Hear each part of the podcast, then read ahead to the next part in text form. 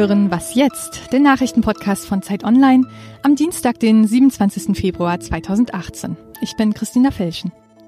Wir sprechen heute über die Erneuerungsversuche der CDU und darüber, warum es so schwierig ist, Handwerker zu finden. Zuerst die Nachrichten.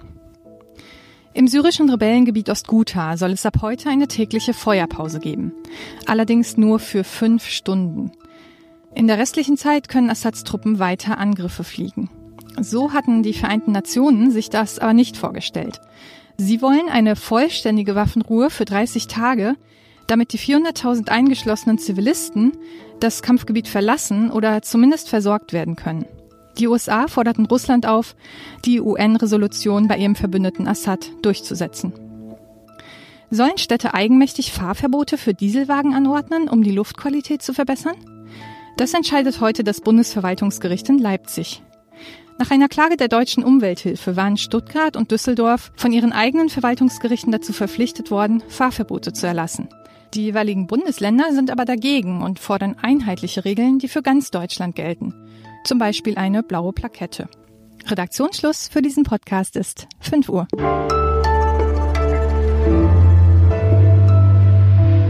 Ich bin Munja Maybock. Hallo. Die CDU will sich neu erfinden, wenigstens ein bisschen. Auf dem Parteitag, der gestern in Berlin zu Ende gegangen ist, da konnten die Delegierten über den Koalitionsvertrag abstimmen. Zum ersten Mal in der Geschichte der Partei. Außerdem sollen einige bisher unbekannte Gesichter Merkels Kritiker besänftigen und der großen Koalition den Anstrich des Neuen verpassen. Darüber spreche ich jetzt mit Ferdinand Otto, Politikredakteur bei Zeit Online. Hallo Ferdinand. Hallo. Du warst ja vor Ort auf dem Parteitag. Wie war denn da die Stimmung? Also die Stimmung war schon mal besser bei der CDU, das muss man so sagen. Ähm, der Koalitionsvertrag, der hat viele nicht ganz überzeugt. Ähm, viele bemängeln so die, die starke sozialdemokratische Handschrift in dem Papier und ähm, natürlich, was vielen zu schaffen macht, ist natürlich weiterhin der Verlust des Finanzministeriums. Aber nichtsdestotrotz, zu einer Palastrevolte ist es dann nicht gekommen. Die Zustimmung zum Koalitionsvertrag war dann am Schluss doch, wie es eigentlich erwartet wurde, nämlich sehr, sehr groß. Es gibt ja nicht nur bei der SPD, sondern eben auch bei der CDU die Gegner der großen Koalition, unter anderem die Wertunion, ein Kreis von konservativen Abgeordneten. War denn von denen was zu hören? Vor denen war vor allem was zu sehen, nämlich vor dem Parteitag haben sie sich aufgebaut und Flyer und Flugblätter verteilt an die Gäste und Delegierten des Parteitags. Ähm, zu hören war auf der Bühne waren schon immer wieder Misstöne. Also da haben schon wirklich viele äh, gegen die große Koalition gewettert, gegen die äh, schleichende Sozialdemokratisierung. Aber man muss äh, offen sagen, das war die ganz große Minderheit. Ich glaube, das Ressentiment, was Sie ansprechen, mh, hm, das geht schon vielen so. Also so ein, so ein Gefühl, wir wissen nicht mehr genau, wofür die Union eigentlich noch steht. Das ist, glaube ich, ein weit verbreitetes Gefühl hier. Aber unter den Rednern auf dem Parteitag und vor allem dann am Schluss im Abstimmungsergebnis war das die absolute Minderheit. Angela Merkel ist ja viel kritisiert worden. Es hieß, äh, sie müsse jetzt endlich eine Nachfolgerin oder einen Nachfolger aufbauen. Wie war denn Ihre Rede? Hat sie da jetzt irgendeine neue Vision für die Partei?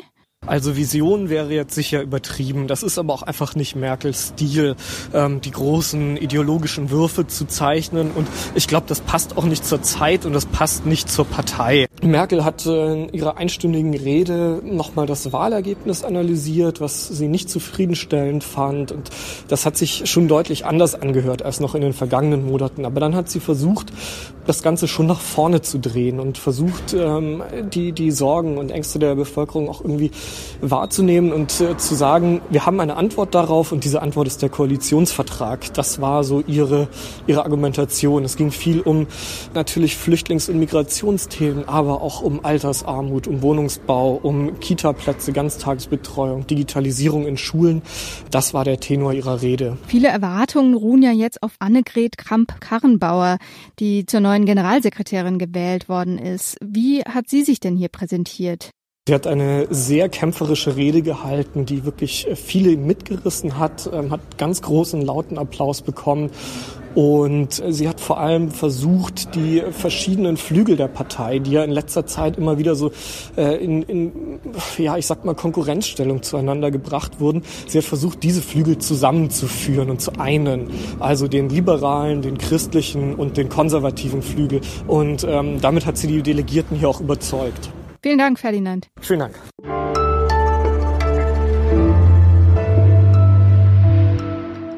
Und sonst so? Pickup-Artists, also selbsternannte Aufreißkünstler, die waren ja vor einer Weile in aller Munde. Jetzt sind sie zurück, und zwar mit einem Videospiel, das nächste Woche erscheint. Super Seducer heißt es und verspricht, Männern beizubringen, wie man Frauen verführt.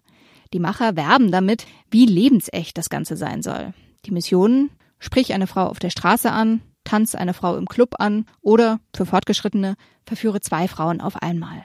Aus bis zu sechs Handlungsoptionen kann der Spieler jeweils wählen. Der richtige Spruch wird automatisch mit Sex belohnt. Sie sind halt doch ziemlich durchschaubar, die Frauen.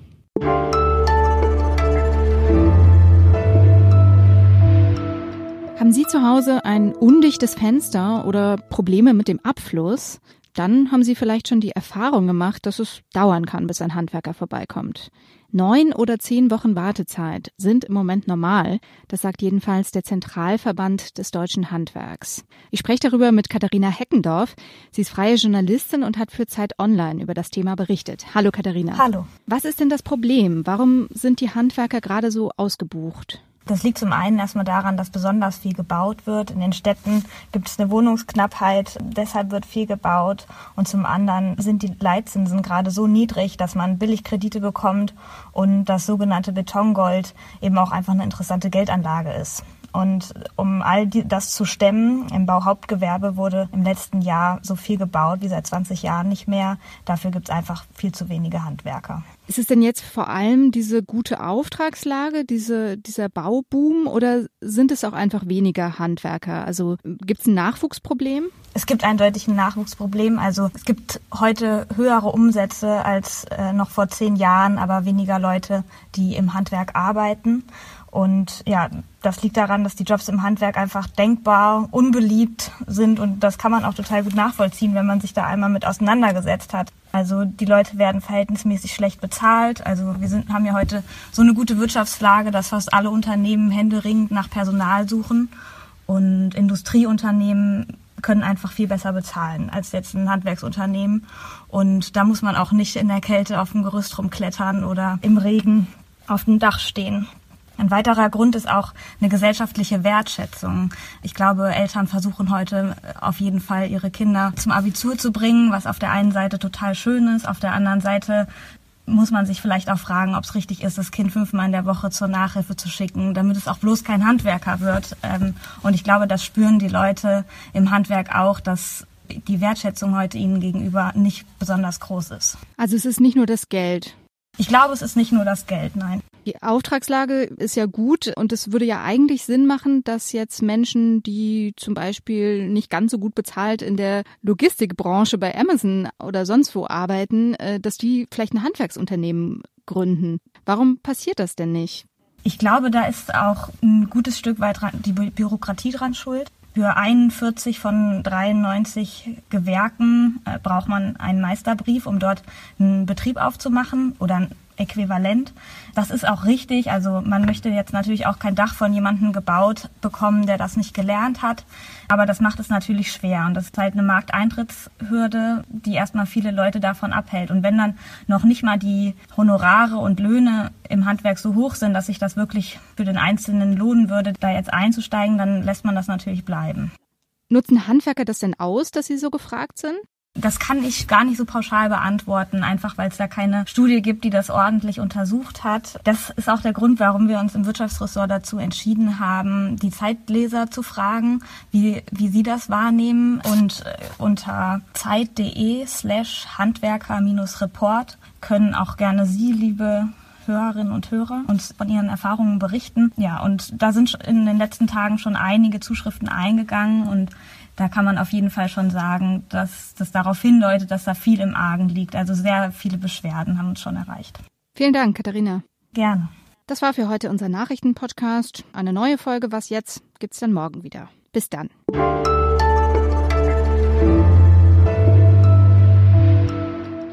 Welchen Handwerkern dauert es eigentlich am längsten? Uh, das weiß ich überhaupt nicht so genau. Ist wahrscheinlich von Region zu Region unterschiedlich.